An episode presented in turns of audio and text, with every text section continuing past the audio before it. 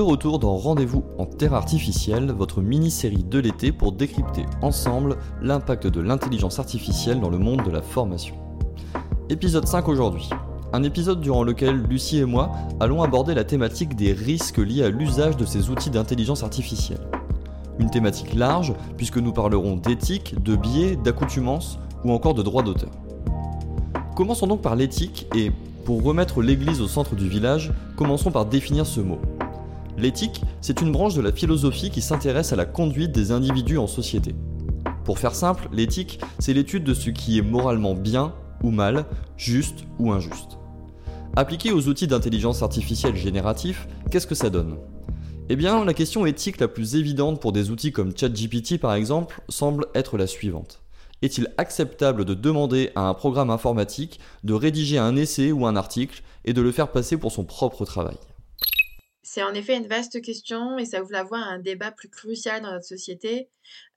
L'éthique en IA, c'est un domaine qui englobe de nombreuses dimensions. Ça va de la responsabilité et de la transparence jusqu'à la justice et à l'équité. heureusement, c'est un domaine qui se légifère aussi. Et pour ce type de questions, il y a maintenant des réponses plus claires. Euh, dernièrement, là, le 30 euh, juin 2023, dans l'avis numéro 7 du CNPEN, e le Comité national pilote d'éthique du numérique, euh, qui est placé sous l'égide du Comité consultatif national d'éthique, le CCNE, cet avis numéro 7, il a signalé l'importance de l'éthique dès la phase de conception afin de pouvoir distinguer les productions humaines des résultats issus de la machine. Et eux, ce qu'ils préconisent, c'est l'utilisation d'un code en filigrane euh, sur tout ce qui va être production IA afin de pouvoir les distinguer facilement. Parce que c'est vrai qu'on entend beaucoup sur les réseaux aujourd'hui euh, qu'il y a des euh, machines, qu'il y a des outils qui permettent de détecter si c'est des productions d'IA et pas des productions d'IA. Honnêtement, c'est beaucoup de pubs et il n'y a pas en réalité aujourd'hui sur le marché un produit qui permet vraiment de détecter, de différencier une œuvre IA d'une œuvre humaine. Et ça, c'est le sujet en ce moment. Donc, en fait, sur, sur ces bases légales de cet avis numéro 7 du CNPEN, e on voit un peu les tendances réglementaires qui sont en cours en France, mais il n'y a rien dans ce rapport qui interdit l'usage des IA génératives en tant qu'un outil d'aide à la création. Et c'est là toute la nuance de ce sujet sur l'éthique. Une autre problématique propre à ces outils est l'incertitude. Dans quelle mesure sommes-nous sûrs que les réponses proposées par ces outils d'intelligence artificielle sont justes? On pourrait facilement croire que les réponses fournies par des outils comme ChatGPT sont forcément bonnes, d'autant plus que ces dernières ne laissent pas de place au doute. Le ton est généralement très affirmatif et tend à tromper en quelque sorte davantage l'utilisateur. Andrew Ng informaticien de renom, critique d'ailleurs ChatGPT pour son style autoritaire qui s'éloigne des vrais experts, qui sont sûrs d'eux sur certains sujets, mais qui sont également capables d'expliquer les limites de leurs connaissances et d'aider le public à comprendre l'éventail des possibilités. En anglais, ces erreurs sont appelées hallucinations. Si celles-ci n'ont qu'un impact assez restreint dans certains domaines d'utilisation des IA génératives, elles peuvent dans certains cas mener à des conséquences beaucoup plus graves. C'est le cas d'un animateur radio américain qui s'est récemment vu accusé par ChatGPT de détournement de fonds. L'outil a lui-même inventé une partie du procès fictif puisque l'animateur en question n'a jamais été inquiété dans des affaires de ce type. Résultat, une plainte en cours contre OpenAI, la maison mère de ChatGPT. S'il y a bien une idée qu'on doit garder en tête quand on génère un contenu avec une euh, IA générative, c'est bien l'incertitude. Comment pouvons-nous être sûrs que les réponses proposées par ces outils d'IA sont justes? Je vous recommande aussi de bien compter le nombre de doigts ou de regarder la position euh, des membres euh, pour les outils d'IA text-to-image. Souvent, il y a des aberrations, des hallucinations, comme tu dis Clément, un peu partout. Et si les outils comme ChatGPT peuvent, comme tu l'as mentionné, présenter des affirmations avec une assurance qui peut tromper l'utilisateur, il est donc crucial de comprendre que ces outils ne sont pas infaillibles et qu'ils n'ont pas la logique humaine ni la compréhension du sens global. Donc mon premier conseil, pensez à toujours, toujours, toujours contrôler vos contenus issus d'IA générative. Prenez un recul sur l'outil et ne faites pas bêtement du copier-coller euh, sans réfléchir. Ça vous sera préjudiciable. Mais du coup, afin de pouvoir détecter ces hallucinations, en fait, pour moi, la, la, la question globale derrière, c'est vraiment de développer sa pensée critique. Les systèmes d'IA, ils sont de plus en plus sophistiqués et ils sont omniprésents dans notre vie quotidienne. Comprendre leur fonctionnement et leur application, nécessitent une pensée critique pour évaluer leur impact sur la société. Donc il faut en fait avoir conscience que l'IA, elle est aussi très massivement utilisée pour propager la désinformation ou pour renforcer des biais existants, obligatoirement. Donc, dans ces contextes un peu incertains liés aux hallucinations IA, mais aussi aux mauvais usages, la pensée critique, elle est indispensable pour distinguer les faits de la fiction et reconnaître les biais potentiels dans les systèmes d'IA. J'ai deux exemples en tête. Je pense à tous les deepfakes. Les deepfakes, ce sont euh, des vidéos ou des enregistrements audio créés par des IA qui sont utilisés pour créer des fausses déclarations. Je vous en ai parlé dans un des épisodes précédents, je vous ai parlé de du deepfake d'Obama. Euh, ces deepfakes, ça peut être aussi des vidéos compromettantes ou ça peut être euh, imiter une voix au téléphone d'une personnalité publique pour influencer l'opinion publique. En fait, tout ça, ça paraît de la science-fiction, mais c'est totalement réel. Et ce sont des situations qui arrivent quand même assez régulièrement. Certaines, elles nous font rire. Le pape François en doudoune, ça fait rigoler, très bien. Mais il y en a d'autres. Euh, quand euh, elles sont utilisées euh, pour créer, par exemple, des tensions politiques, elles peuvent vraiment nuire à la démocratie. Je pense aussi à, deuxième exemple, je pense aux, bots entraînés pour propager rapidement des fausses informations sur les réseaux sociaux. Ça aussi, on n'en parle pas beaucoup, mais en fait, euh, il y a, des personnes qui vont créer des armées de bots. Alors des bots, c'est des chatbots. Euh, ce sont euh, des, des, des, IA conversationnel. Et euh, en avatar de ces chatbots, on a des visages humains. Et en fait, ces, euh, bots euh, sont lâchés massivement, par exemple, sur un sujet précis. Et ils peuvent manipuler les opinions et les comportements du consommateur. Vous, en tant que consommateur, vous allez arriver sur une conversation, vous allez voir, je sais pas, à 200 personnes qui disent mais c'est une honte, il m'est arrivé ça, etc. Vous avez l'impression que c'est vrai. Mais en fait, finalement, derrière, ça peut être 200 bots. Et vous êtes le seul humain dans cette conversation. Donc tous ces exemples, ils montrent bien que l'IA, entre de mauvaises mains, elle peut manipuler l'opinion publique et elle peut déformer la réalité et donc compromettre notre démocratie. Donc c'est la pensée critique et la vigilance qui vont être essentielles pour reconnaître et combattre ces menaces.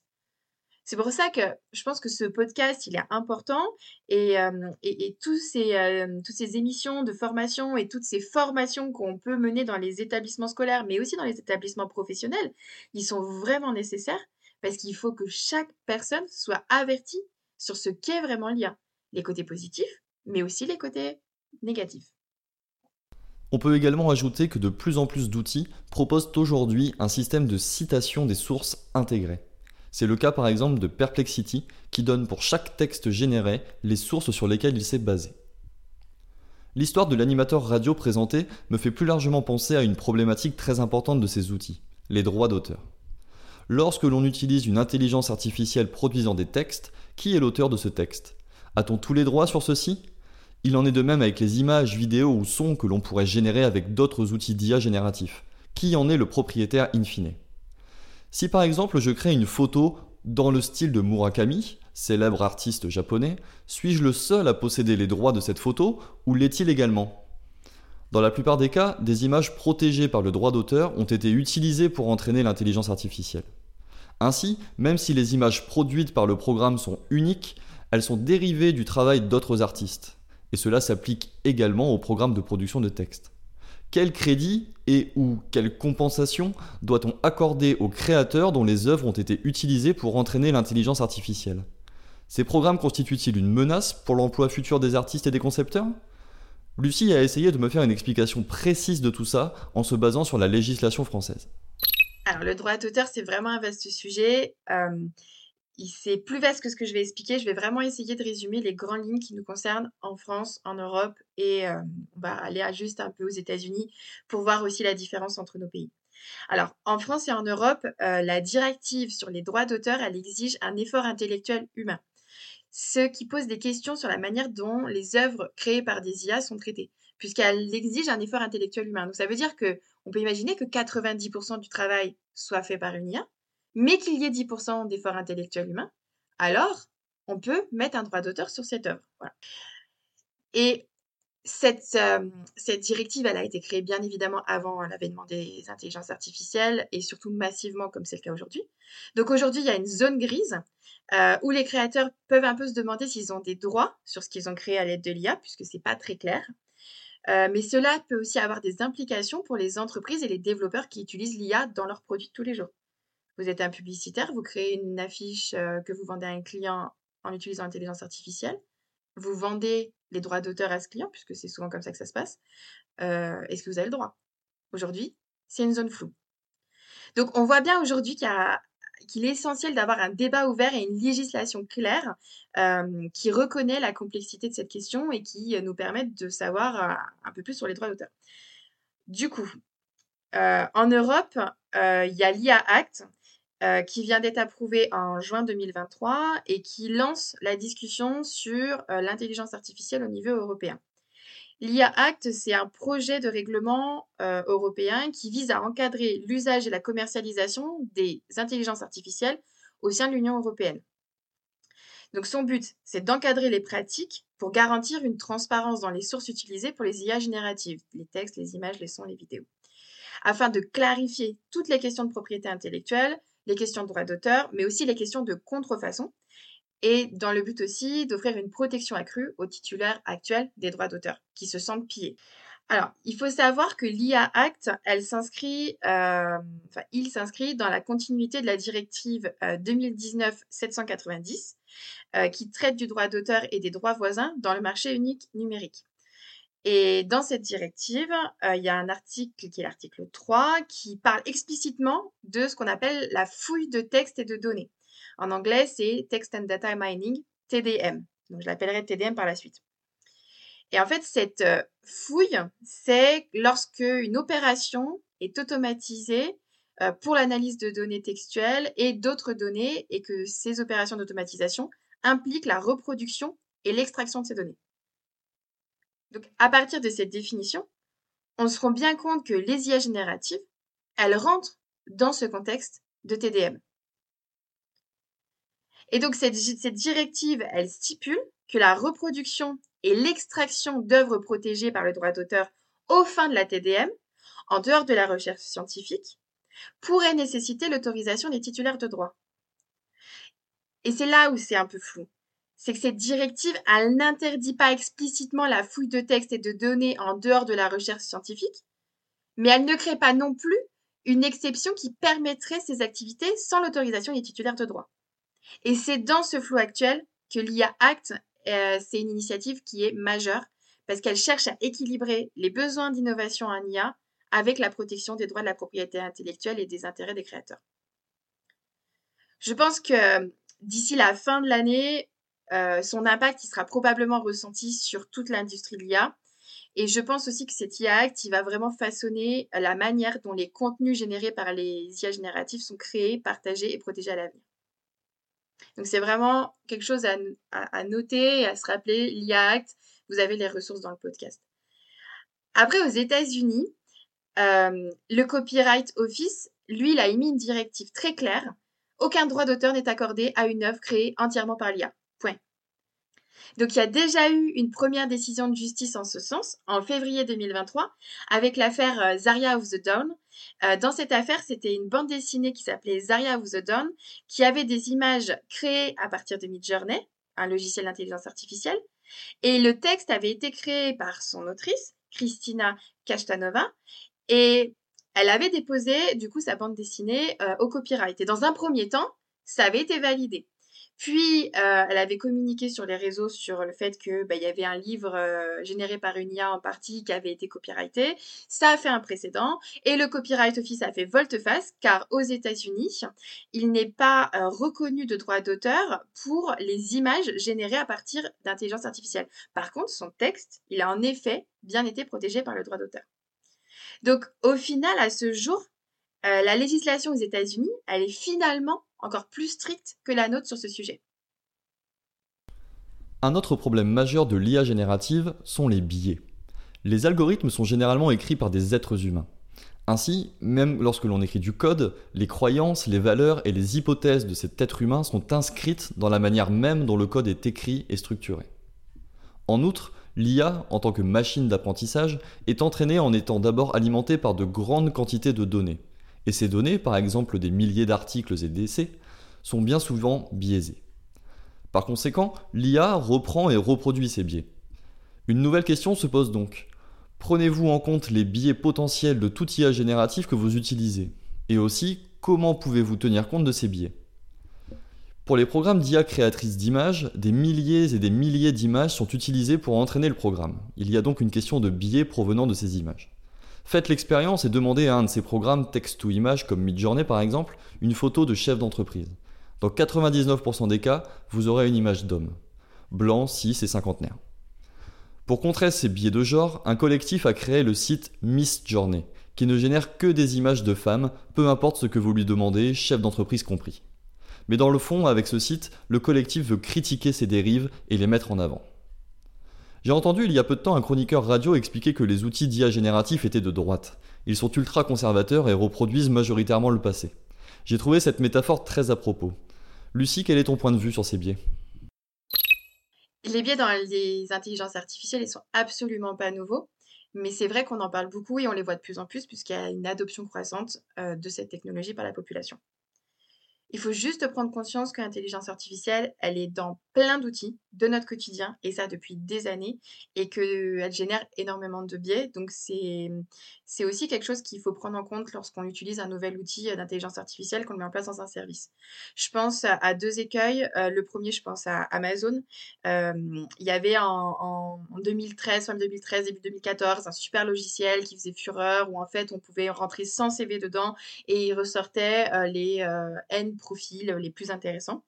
Donc du coup, Amazon avait sauté sur l'opportunité puisque c'est un groupe qui reçoit énormément de candidatures et en fait, au bout d'un an d'utilisation, ils se sont rendus compte que euh, l'IA euh, favorisait les hommes et donc défavorisait les femmes. Ils ont essayé de corriger l'algorithme, mais finalement, le biais était toujours persistant, donc ils ont arrêté l'utilisation de cet outil. Euh, le deuxième exemple que j'ai en tête, ce sont des plaintes qui ont été déposées contre Facebook pour des biais sexistes dans les algorithmes de recrutement. Et en fait, on se rend bien compte qu'on est dans une société d'inégalité, inégalité des genres, des sexes, des cultures, etc. Et que bah, les personnes qui vont développer ces algorithmes, bah, elles vont reproduire ces inégalités d'une certaine manière. Donc ce, biais, il est là, il est dans tous les outils et il faut vraiment le prendre en compte et faire attention lorsque vous faites vos productions à ne pas euh, accentuer ces biais. Donc en fait, favoriser toutes ces normes euh, des développeurs au détriment d'autres, ça peut contribuer à une société plus homogène et moins inclusive. Alors qu'aujourd'hui, l'inclusivité, c'est quand même un sujet qui est important et dont tout le monde a conscience. Ça peut aussi avoir des implications pour l'équité, pour la justice sociale et pour même, d'une manière générale, en fait, la diversité humaine. Alors, on a assez parlé des biais, euh, je pense, d'une manière générale. Et moi, il y a un sujet que je trouve important, euh, c'est celui de l'innovation de la créativité. Parce que j'entends tout le temps, mais l'IA, c'est super créatif. Euh, ouais, l'IA, ça fait des choses tellement artistiques, etc. Et en fait, pour moi, l'IA, elle peut pas être créative. Parce qu'en étant formé sur la base de normes existantes, ces algorithmes ne lui permettent pas d'être en mesure de générer des idées ou des solutions nouvelles. En fait, elle fait rien d'unique, l'IA. Et je trouve que, que tout ça, que, le, fait de combiner toutes ces solutions pour en proposer une autre solution, ça limite la capacité de l'IA à proposer des choses créatives et innovantes.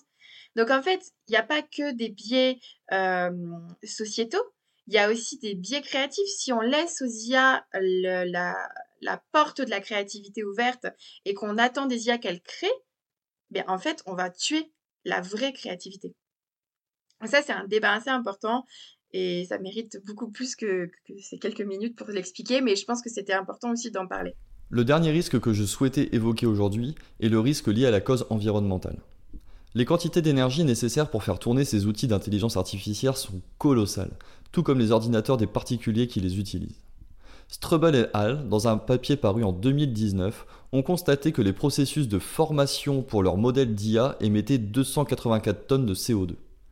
La formation des modèles est l'élément le plus énergivore de l'IA générative. En juillet 2023, des chercheurs ont affirmé que la formation d'un modèle d'apprentissage profond de grand langage tel que GPT-4 d'OpenAI ou le Palm de Google consomme environ 300 tonnes de CO2, ce qui corrobore l'étude de Strubble de 2019. À titre de comparaison, un être humain moyen est responsable de près de 5 tonnes de CO2 par an. Il s'est avéré que la formation du modèle émettait autant de carbone que 5 voitures au cours de leur vie. L'utilisation des modèles pour obtenir des réponses aux demandes des utilisateurs consomme moins d'énergie à chaque session, mais implique finalement beaucoup plus de sessions. Parfois, ces modèles ne sont formés qu'une seule fois, puis déployés dans le cloud et utilisés par des millions d'utilisateurs pour effectuer leurs travaux. Dans ce cas, le déploiement de grands modèles d'apprentissage dans le cloud consomme également beaucoup d'énergie. Les analystes rapportent que Nvidia estime que 80 à 90% du coût énergétique des réseaux neuronaux réside dans le traitement continu de l'inférence après l'entraînement d'un modèle. Bien que des idées aient été proposées pour limiter l'empreinte carbone des systèmes d'intelligence artificielle, l'impact environnemental potentiel de l'IA générative devrait être pris en compte dans le cadre de l'évaluation des risques et des avantages dans tous les cas d'utilisation. Mais tu as absolument raison. L'impact environnemental de l'IA, c'est une préoccupation majeure. Les chiffres que tu as mentionnés, ils le prouvent. Ça montre clairement que les industries doivent prendre les mesures pour réduire leur empreinte carbone et aussi que les citoyens euh, qui utilisent euh, les IA génératives dans leur quotidien doivent le faire en prenant conscience de cet impact sur euh, leur empreinte énergétique. Après, pour faire le contrepoids de tout ce qu'on vient de dire, je pense qu'il est aussi important de noter que l'IA, c'est pas seulement un problème pour l'environnement, mais ça peut aussi en être une partie de la solution. Il y a plein d'initiatives dans ce domaine, j'en citais quelques-unes. Par exemple, l'IA peut aider à optimiser la consommation d'énergie dans les bâtiments. Elle peut aussi aider à surveiller, à protéger les écosystèmes. Donc, je pense par exemple aux incendies ravageurs qu'on a eu en France l'année dernière. On peut mettre en place des systèmes d'intelligence artificielle qui détectent les foyers de manière précoce avant que ça prenne des proportions qu'on a déjà connues. Elles peuvent aussi automatiser le tri et le recyclage des déchets, parce que c'est aussi un sujet qui n'est pas du tout optimisé. Donc c'est sûr qu'il y a des aspects négatifs et qu'il est crucial de travailler sur des méthodes plus efficaces et éco-énergétiques pour former et déployer des modèles d'intelligence artificielle. Mais ça peut aussi inclure euh, l'utilisation d'énergies renouvelables, l'optimisation des algorithmes, euh, des collaborations entre des gouvernements et des industries et des chercheurs pour revoir des des normes et des réglementations. Et donc, en fait, d'une manière générale, euh, depuis le début de notre échange, on, parle de tous les aspects négatifs euh, de l'intelligence artificielle, mais il faut se rendre compte qu'elles offrent un potentiel énorme. Et c'est d'ailleurs pour ça que c'est autant un sujet polémique aujourd'hui. Donc finalement, pour prendre conscience de ces biais et de ces problématiques qu'elles soulèvent et celles qu'on soulève depuis le début, bah, ça permet juste de l'utiliser d'une manière plus responsable, plus raisonnée, plus réfléchie. Et en fait, c'est notre devoir en tant que société et en tant qu'individu, de peser les avantages et les risques des intelligences artificielles dans notre quotidien et de travailler ensemble pour créer une IA qui soit à la fois plus puissante mais respectueuse de notre planète. Merci Lucie pour ce dernier paragraphe qui fera finalement foi de conclusion de cet épisode numéro 5 sur les dérives potentielles liées aux IA génératives. Merci à toutes et à tous de nous être fidèles. On se retrouve la semaine prochaine pour le dernier épisode de cette série spéciale Rendez-vous en Terre artificielle. A bientôt